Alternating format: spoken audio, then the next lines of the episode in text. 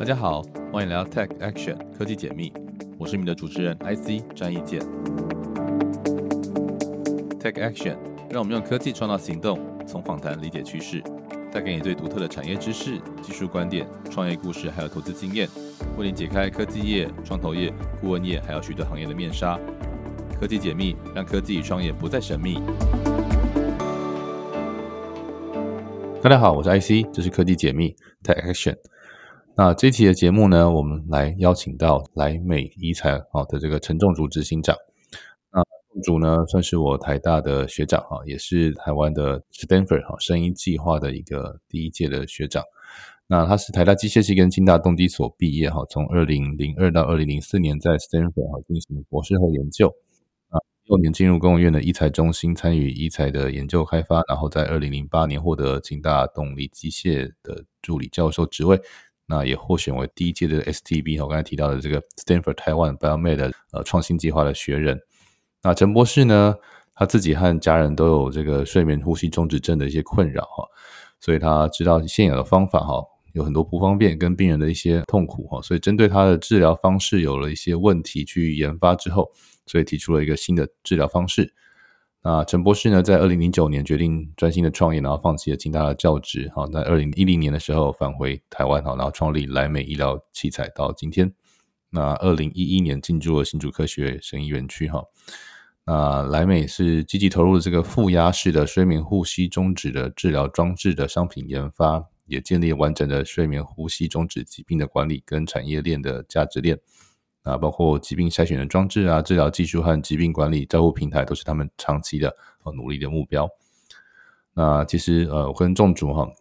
认识大概十五年左右哈，其实他是台大学长，也是我参加过的 BTB 计划的前身哈 STB。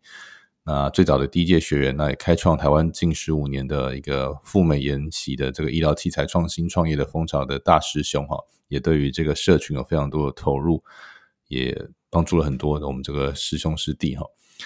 那同时他也是整个这个呃在呼吸中止哈治疗相关的一个台湾可以说是呃权威哈。那身为这个病患和家属，他其实有非常长期的观察哈。所以今天很荣幸可以邀请到仲主聊聊他十多年来创业的心路历程。那仲主跟我们先打个招呼吧。呃呃，谢谢艾希。呃，大家好，我是莱美医疗器材陈仲主。那仲楚，你是台大机械系跟清大动机所毕业的哈？那当初是不是就是因为自己和家人有过这些睡眠呼吸中止的问题？那你是怎么样发现的哈？然后才走上要做这条医疗创新这条路呢？我从小就是应该说国小的时候跟我哥睡同房间，那打鼾非常严重，所以其实在那时候我就开始想办法怎么去解决打鼾的问题，所以那时候。我曾经就用胶布把我哥哥的嘴巴贴起来来讲。哦，所以你跟你哥都有这个状况。对，所以他从小就开始，那嗯嗯，这一直影响到他的睡眠。那我自己是在大学时候，因为住宿舍有室友，那渐渐就室友开始有一些抱怨，就是我的打鼾也很大声，所以我自己也是尝试了各种偏方来治疗打鼾的问题。那主要就是改变睡姿啊，譬如说最早尝试有把网球缝在衣服上面，然后避免震躺。所以从睡眠呼吸中止变成睡眠中止。对，先是噪音啦，就是打鼾的问题是我动机。譬如说出去玩啊，一出去玩跟人家同寝室的时候，怕吵，自己不敢睡觉，那或者都是会想办法用各种不同的方法，最后才睡，然后对，始终没有很很有效。但最终是因为开始注意到一些呃新闻报道，嗯，然后我自己是有注意到说自己的哎怎么越睡越累，每天精神都不好，好像是你博士期间发现这个严重的问题，应该是说到博士期间的时候有一次重大车祸，就是说我我自己开车的时候会打瞌睡，嗯，那那就有一次真的就睡着了，然后就发生严重车祸，哇。那因为那时候也看到，那时候常跟医院有睡眠中心，他也讲到说，哎，呼吸中止会造成睡眠不好，品质差就会嗜睡，所以我就去做了第一次检查。哦，所以你其实花了很长时间才意识到应该去做检查，这样是已经是二零零一年的时候。所以等于从大学到研究所博士班时候发生过这个嗜睡的问题。那你要不跟大家再解释一下什么是睡眠呼吸中止症？它是一个什么样的普及率？然后跟体型、身材或者是呼吸道还是哪里啊有什么样的关系呢？打鼾是很常见哈，大概统计百分之五十人的都会有打鼾的经验。那打鼾就是呼吸道有一些阻塞、过多的组织发生震动，会发生，通常是跟肥胖有关系。但嗯，还有一个原因是放松，睡觉的时候肌肉会放松。那有些人喝了酒或是运动后特别累，那这时候打鼾就特别大声。那也跟张口呼吸有关，因为也是肌肉放松，你下巴掉下来，舌头会后坠。就会让呼吸道狭窄，那这时候就会发出很大的声音，所以没有办法带把把下巴扶着睡觉。对，所以那时候我想出贴胶布这个，可是后来真的有这个产品，就是美国，嗯嗯嗯，或者其他国家，就是有这种把下巴固定住的这种胶布，那避免这个嘴巴张开。啊，真的有效吗？还是说效果其实会有效？就是说你嘴巴闭起来，整个打鼾的声音会变小。但是如果你没有解决呃舌头下坠的问题。掉下去的问题，你如果没有解决，就舌根那个部分嘛，对不对？然后你的下颚可能会，因为下颚会是移动的，有时候会下颚后缩的人，那呼吸道就狭窄，过多的组织，那不是光靠贴嘴巴可以解决。嗯哼，所以好像有手术治疗的方案，对不对？那就是等到这个是随着年纪，你可能呃体重改变变胖了，变老了，然后肌肉张力不够，或是神经衰弱，这些都会让你的呼吸中止。或是说打鼾越来越严重，那呼吸中止跟打鼾的差别是说你的呼吸是不是会减少，然后甚至到停止呼吸的状态，那这时候就开始缺氧，那这影响就更全面了，因为它会造成首先就是心血管系统心脏很大的负担，它就是一停止呼吸，其实心跳会加快，就是它为了要提供更多的氧气，然后你会更用力的去想要去呼吸。那那这时候其实长期会造成高血压、心室肥大的问题。那这个其实是一个全面性的问题，其实是因为它影响到你的心脏，然后它其实还会影响到你血糖的代谢，所以它跟糖尿病也有相关。最后还会造成忧郁症，因为睡不好其实是整个精神不好之外，你你实际上是会会不快乐，那就是可能全身会有一些疼痛的转移。OK，所以从睡眠的品质、还有功能或结构性的一些问题，我们看到睡眠呼吸中止症的一个状态。那你在博士是不是就开始从事相关的研发，还是说等到你的公务院啊去工作过，然后甚至到 Stanford 做博士后研究，都跟这个主题有关吗？我的博士是后来在清华大学，应该说跟航太比较相关，是做引擎叶片的散热，但是它是流体力学，所以跟呼吸中止有点关系，但我并没有真的做这方面研究。那毕业后是去工研院国防医，先是做微机电 （MES） 微流体，那是跟这个像那时候喷墨头的一些里面的微流体的晶片。但是后来就是往这个生物晶片。那工研院当中，我有申请到 Stanford 博士后研究，那时候实际上就是去做生物晶片。所以一直到二零零五到二零零六年初，其实我我那时候的主要的研究是生物晶片、微流体方面，所以那时候都还没有开始。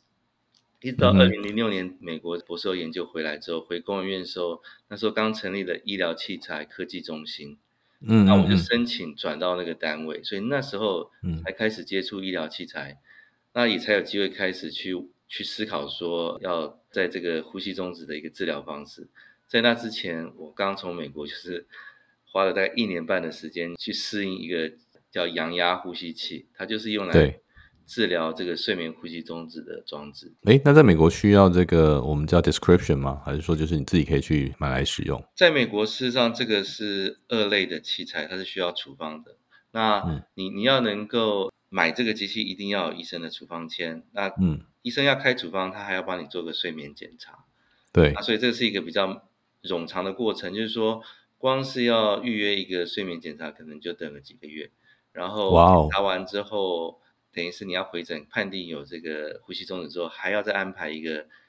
治疗，就是带着呼吸器去看你的治疗的效果。所以这个是花了好几个月才可以开始治疗。所以等于你在 Stanford 第一次博士后的时候，其实有应该蛮长时间在等待诊断跟治疗。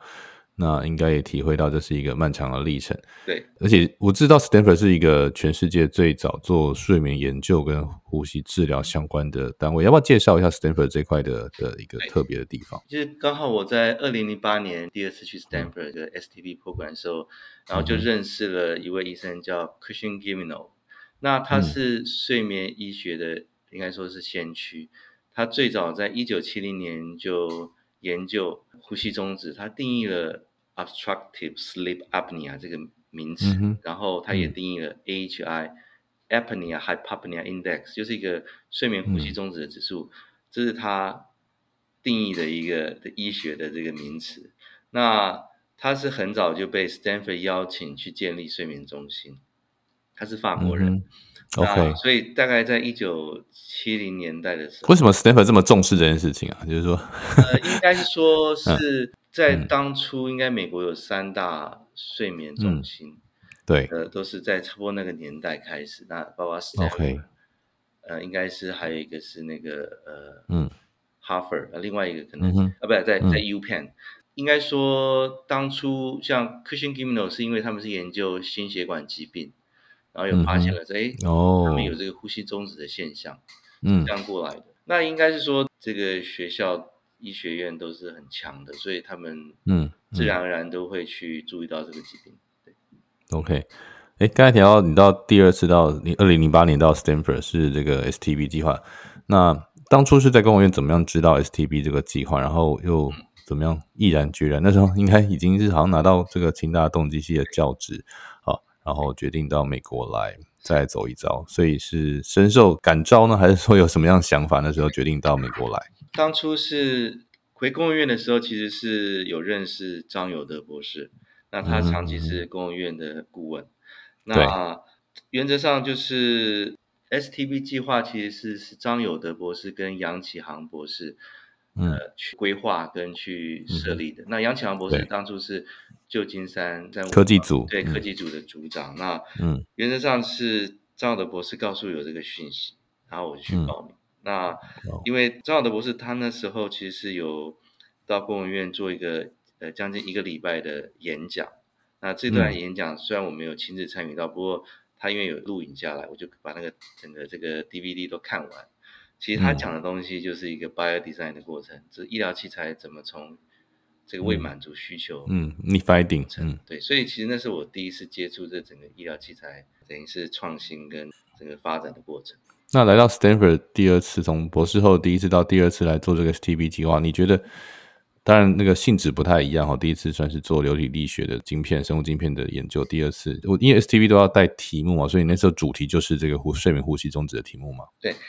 因为第一次到到 Stanford 实际上是在电机系，然后在做微机电。那嗯哼，就那时候就知道，哎，我我的指导教授自己有技术，像授权给呃，可能 Sony，呃，他们自己又有。呃，日本的这个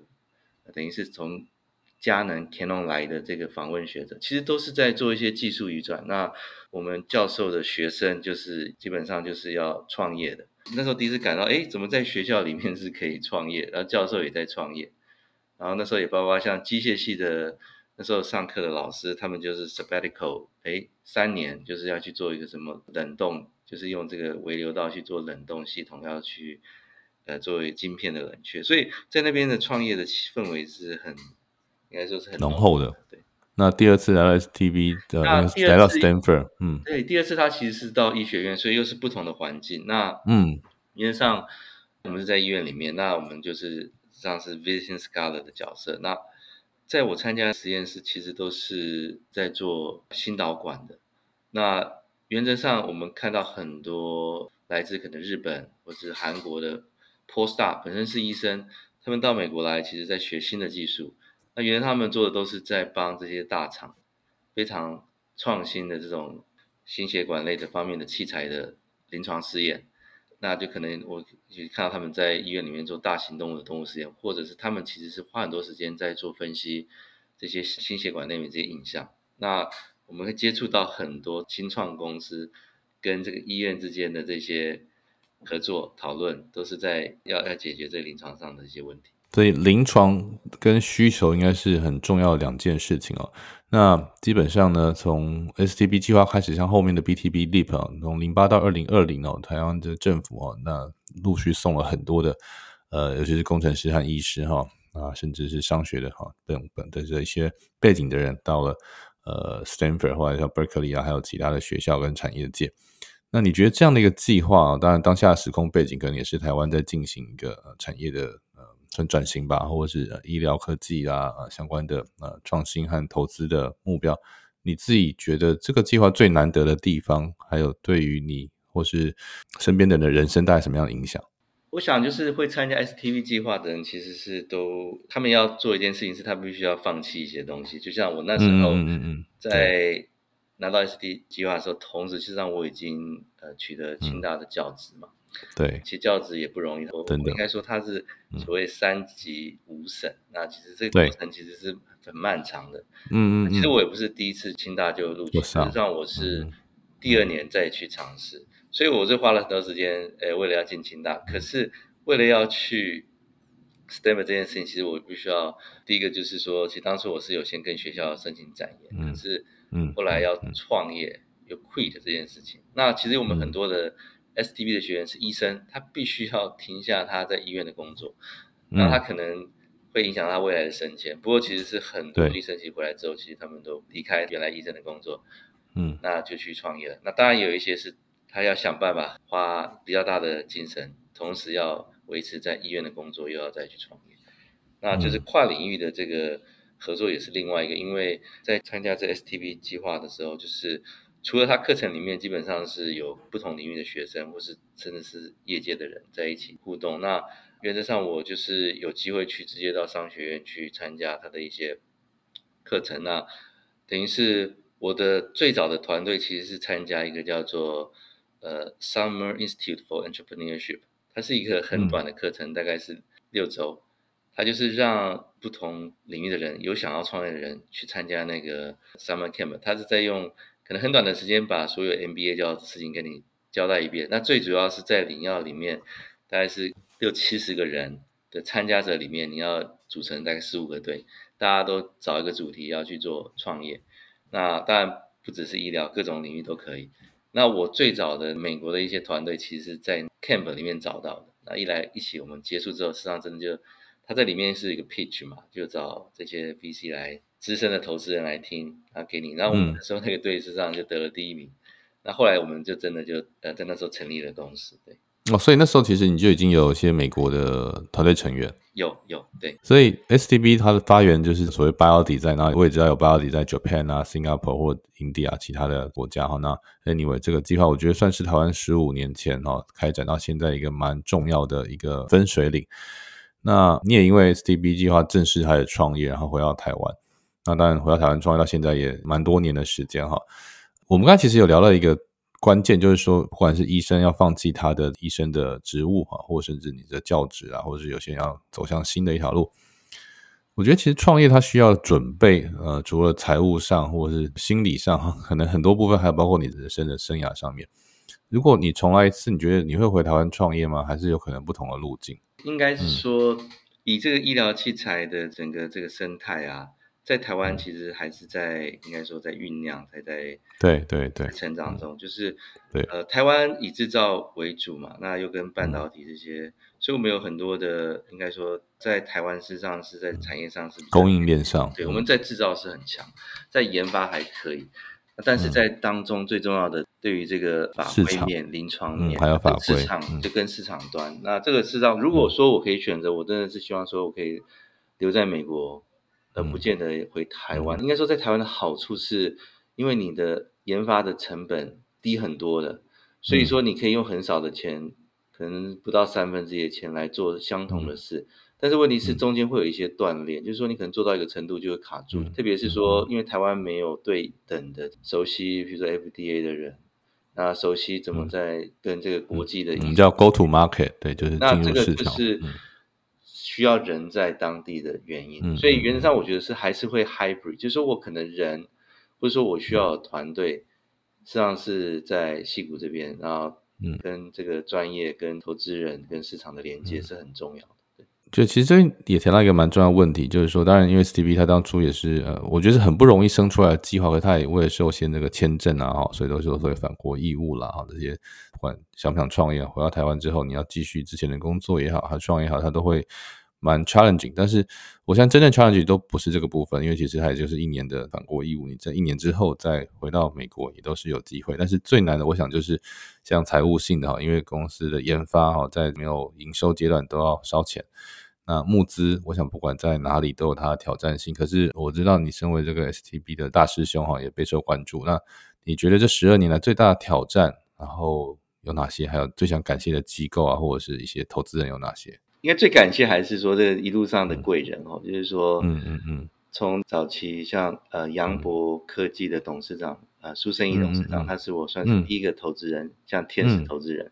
但是我创业后蛮早期，他就成我们第一个外部投资人，嗯，那后来呢，就是说其实我们有比较大型的创投，像上腾生技。那个嗯嗯嗯，阳风雨集团董事长，那他也算是我的贵人，就是因为我是二零零八年认识他，嗯，那时候第一次认识他，其实是到戏谷参加摩根斯坦利的他们那个年度的大会哦，对，嗯嗯嗯，对，嗯，这批所以他后来也是有成为我们的投资人嘛。那所以说，其实没有这些钱哈，其实这个医疗器材创业是没办法生存，就是这种钱是他要能够承受长期的，嗯，patient money，对他不能。因为事实上，台湾因为走制造业，有时候你投钱钱下去，你要很快看到回报。可是，嗯，医疗器材的创新回收其实很风险相对比较高，当然它有机会产生比较高的报酬。那有可能失败的机会蛮高，因为在这过程中，就是像我们有一个。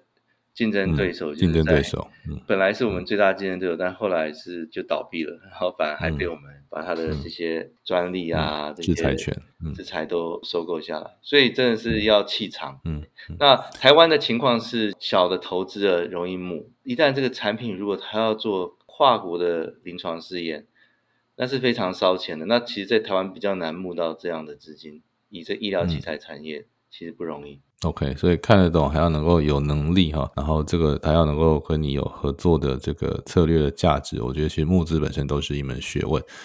那莱美其实也经历过新贵哈，在台湾，然后呃后来又撤下来，专心投入国际市场哈。那其实我想，这不是只有你针对你们的公司啊，我想其实也蛮多公司都在经历这个过程当中。台湾资本市场，我想在这部分哈，当然持续在进步哈，越来越多的版面啦在在成立，但我想。最核心的还是资本市场和投资人对于呃医疗器材创新的本质，还有它市场的熟悉度啊。我们在创投常常在讲，你在哪里开发市场，就要募那里的钱哈。那所以台湾市场本身就不会是大的规模哈。所以这个操作，我想当然你们也很幸运的遇到一些有心于此的投资人。那你会对于接下来在台湾创业的哦？或知道海外市场的创业者给一个什么样的一些建议吗？或是你觉得尝尝试过的经历，对你来说当然都是养分，但是也都很辛苦哈。那有没有什么你觉得可以不要踩到的陷阱，或者是觉得比较不一定要尝试的每一每一种步骤？应该说 IPO 对投资人来讲是一个很好的出场的机制嘛。对。但太早 IPO 对团队来讲，可能反而是一个像一个紧箍咒一样，就是说我们是太早就上新贵。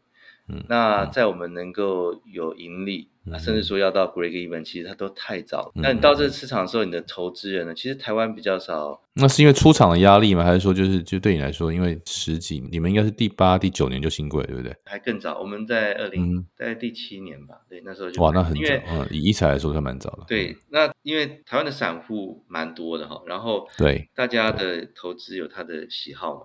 那其实，在新贵，我们其实是。不会有投资人，应该说对于一个还在亏损的医疗器材公司，甚至看不到赚钱的 时间表。对，那原则上就是说，如果没有投资人对你的股票有兴趣的话，那你的股价就会很低，很低，就代表你没办法，你不容易募资。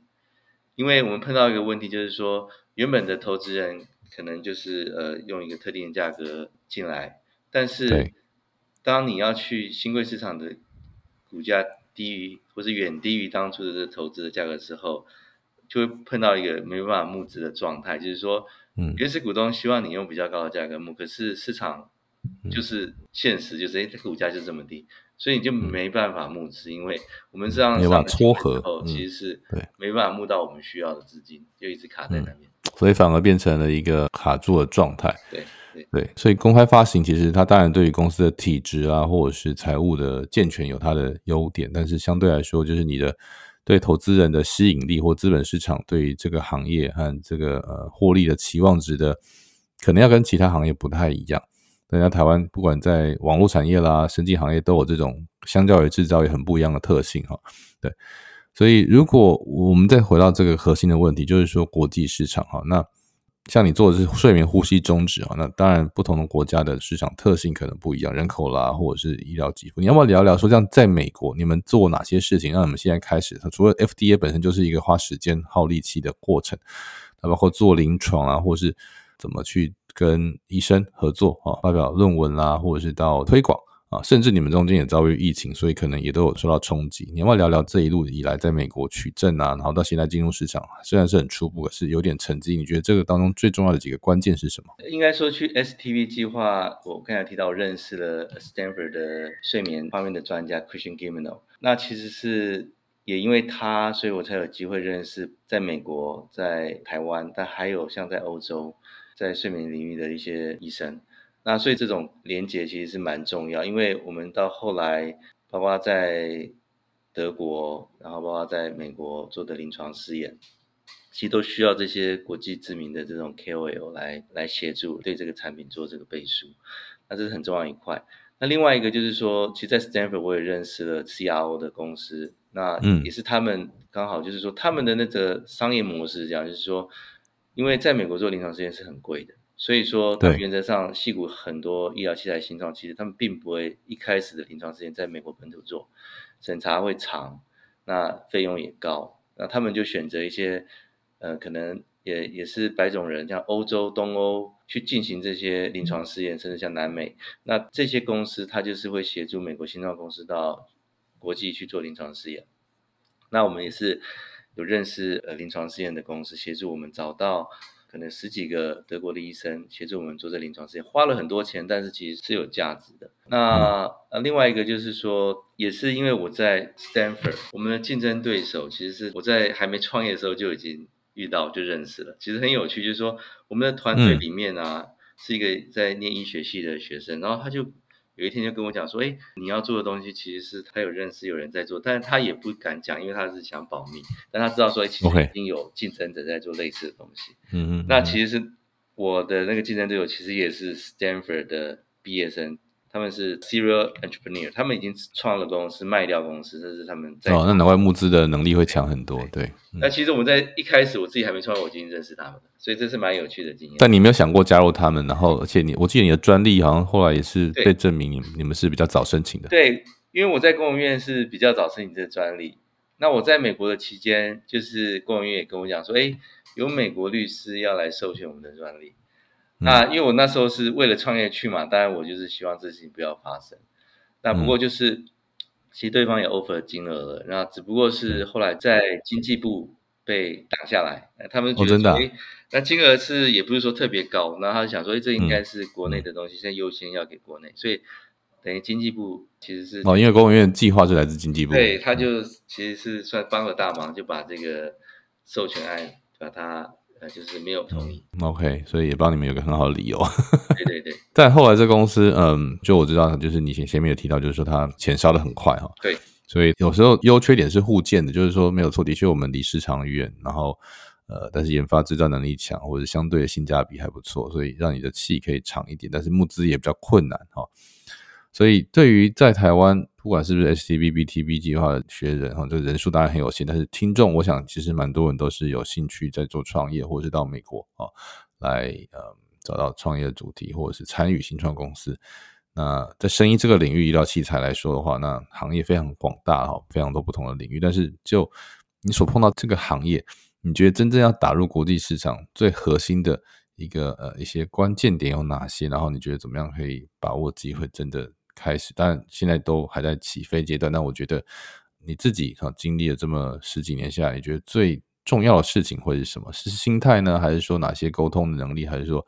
是语文到底有多重要，或这一类的问题。然后真正的面对外国的客户或是投资的时候，你觉得最重要的的要掌握的事情是什么？原则上要进入这个市场，当然是除了你你要真的产品很好，可以解决一些问题之外，最主要是说，呃，到底谁会付钱，然后谁是决定者。那那就是说，这些 stakeholder 跟 decision maker 是都可以有它的好处，那这很重要。那这个其实是蛮复杂，就是说，真正的决定者可能是医生，可是医生要接受你这东西，他是需要很长的时间的。他如果不相信你，他连试都不会试。所以你需要去教育这个市场。所以跟医生做临床试验就是一个，就是有些医生他是比较愿意去尝试新的东西，你需要找到这样的医生，而且他讲话是有分量，他会发表。你需要先跟这些医生合作，那这就需要时间，因为你要把产品做出来，要完成临床试验，然后要成功，你可能会失败几次才找到正确的设计，所以这个就是只是第一步，让你能够真的取证，那医生愿意用。那但是其实，在第二步是说，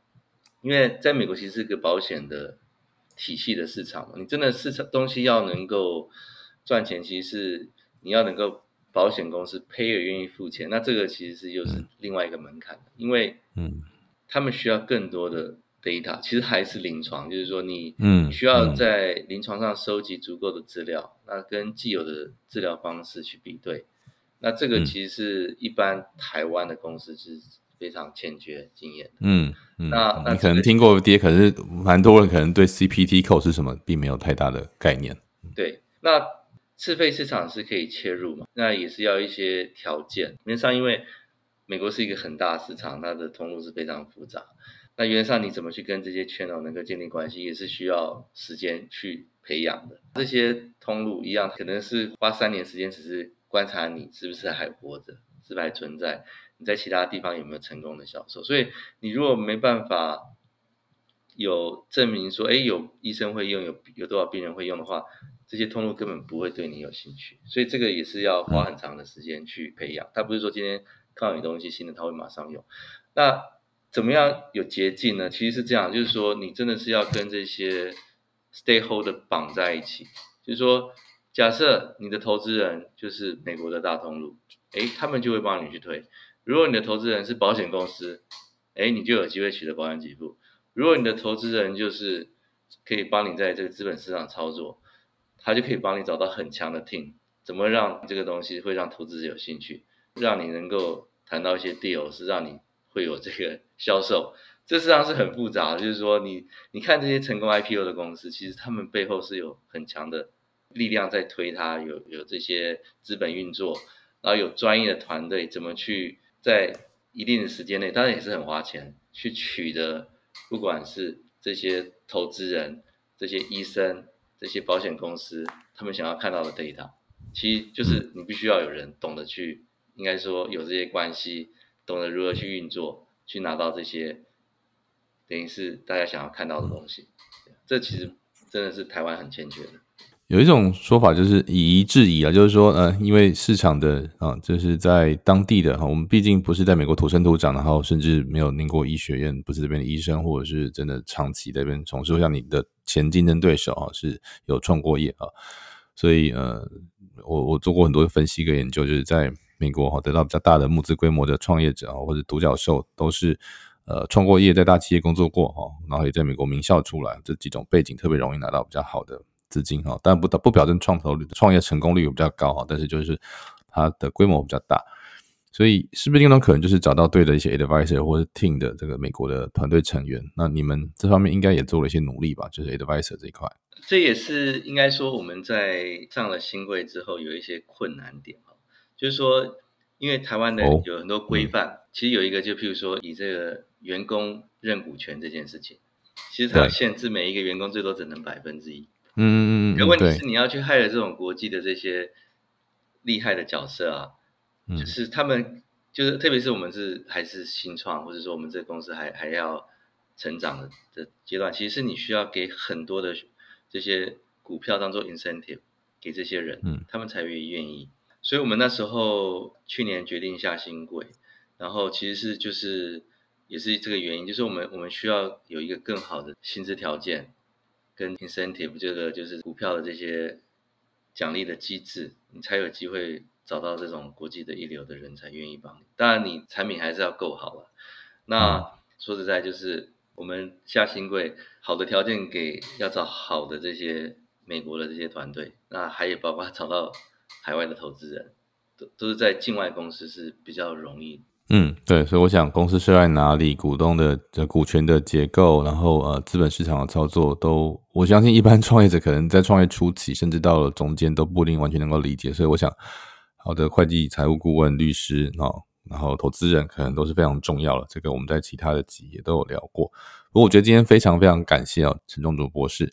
把他一路以来从在台湾求学到呃公务院，然后到 Stanford 博士后，再到第二次的这个 STB 哈，第一届的 STB，然后第二次到美国来哈，然后从本来生物晶片的研究变成了他自己哈深受所害的这个睡眠呼吸中止哈的治疗和诊断的方式哈来去做。呃，革命性的创新啊，那甚至也在募资的上面啊，当然经过非常多的挑战，但是后来很幸运的，目前哈，竞争对手也已经算是部分技术被他们收购，然后公司也已经不在了，所以其实医疗创新它所需要的时间啊、资源跟都比大部分创业来的更长哈。当然药可能是更大的一个题目，但是我想医材也是一个非常不容易的题目。那我觉得种族也非常非常多他自己的呃心路历程。还有在美国进入市场啊，不管你要找到对的合作伙伴、对的投资人、对的顾问，都是很关键。最后是在台湾啊，资本市场啊，呃，的确会有些帮助，但是它也让你的很多规范上的问题会卡住，包括你在雇佣员工哦、顾问上面的一些选择权的发放啊，我觉得这都是非常非常第一手的，而且是很到位的分享啊。我觉得非常谢谢众主哈。那有这么长时间的，我们已经认识十几年了哈，然后可以可以有这样的机会来访问他，呃，也很希望未来还有机会可以聊关于其他，尤其不管是在接下来哈，一定会有一些更多的资本操作哈。我想再过一段时间哈，现在应该都还在进行中，也不太适合公开，但是我想都非常值得期待。我想呃，谢谢仲楚今天的分享，那我们就以后再聊喽。非常谢谢艾希今天的访问，谢谢大家。好，那科技解密我们这一集就到这边，好，我们下周再见，拜拜，拜拜。科技解密，感谢知识卫星的赞助与协作。知识卫星是台湾线上精品课平台，与各领域顶尖讲师和专业人士合作推出精实的内容，帮助学员有效学习知识和技能，造就改变。透过学习，成为更理想的自己。感谢大家收听 Tech Action 科技解密。每周这个 Podcast 上上架，也会在 Apple Podcast 下留言，有和每一节来宾五星评价，配的留言回馈。科技解密，我们下次见。